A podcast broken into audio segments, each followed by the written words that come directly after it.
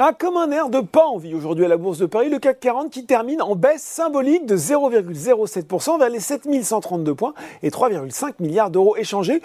Beaucoup de prise de risque donc, alors que l'événement de la journée, ce sera la prise de parole de Jerome Powell, le président de la Fed, à l'occasion d'une réunion organisée par le Club économique de Washington. Évolution contrastée de l'autre côté de l'Atlantique avec à 17h45 un Dow Jones qui abandonne 0,26% vers les 33 821 points, quand le Nasdaq est lui à plus 0,46% vers les 11 900 41 points. Souvenez-vous, je vous parlais il y a peu de Bed Bath Beyond. Et eh bien après une progression de 92% hier, le titre cède aujourd'hui 45%, bah, alors que le détaillant américain cherche à lever environ 1 milliard de dollars dans un ultime effort pour éviter la faillite. On revient à Paris, on parle des valeurs hausses. CGG qui se hisse en tête des progressions du SBF 120 devant Score.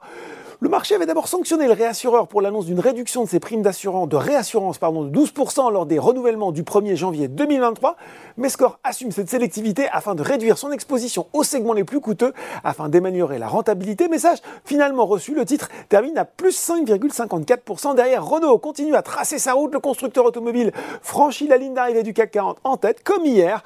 Derrière, on retrouve Total Energy, Sanofi et BNP Paribas. Les chiffres de la banque qui sont pourtant ressortis en dessous des attentes au quatrième trimestre 2022, mais des analyses qui saluent des objectifs 2025. Rehausser une croissance annuelle moyenne de plus de 9% du résultat net entre 2022 et 2025, contre une précédente prévision à plus de 7%, et une rentabilité des fonds propres d'environ 12% en 2025, contre une prévision au-dessus de 11% précédemment en baisse cette fois-ci. Eh bien, Carrefour est resté en rayon. La faute sans doute un peu à Exane BNP Paribas qui a dégradé le dossier à sous-performance avec un objectif de cours ajusté de 16,50€ à 16 euros. Casino également se replie de 3,6%.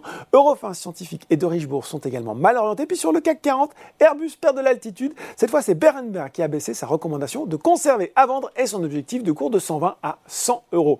Voilà, c'est tout pour ce soir. En attendant, n'oubliez pas, tout le reste, l'actu, éco et finance est sur Boursorama.